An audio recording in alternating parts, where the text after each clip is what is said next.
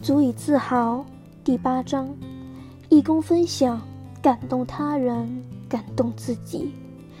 自己虽然伤残，但也没有因为这样而放弃做义工。我很喜欢帮助别人，深信人与人之间应该互相帮助，互补不足。因为做义工，我会接触到很多不同年龄、不同背景的人。记得有一次。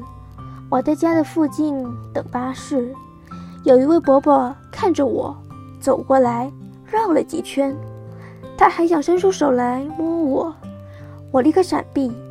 最初还以为他精神有问题，后来他说：“为什么不伸出手来？”我没有手，我回答。后来他看清楚，说：“真的啊，两只手都没有了。”真可怜，我能跑能跳，才不会可怜。我笑着回答他。就这样，我跟他聊了一会儿，他会鼓励我，叫我开心的生活下去。最后临走时，他还坚持的对我说：“再见了，真可怜。”有点搞笑，但感到很窝心。又有一次，有一位小孩子看见我后。转过头便问妈妈：“为什么姐姐没有手？”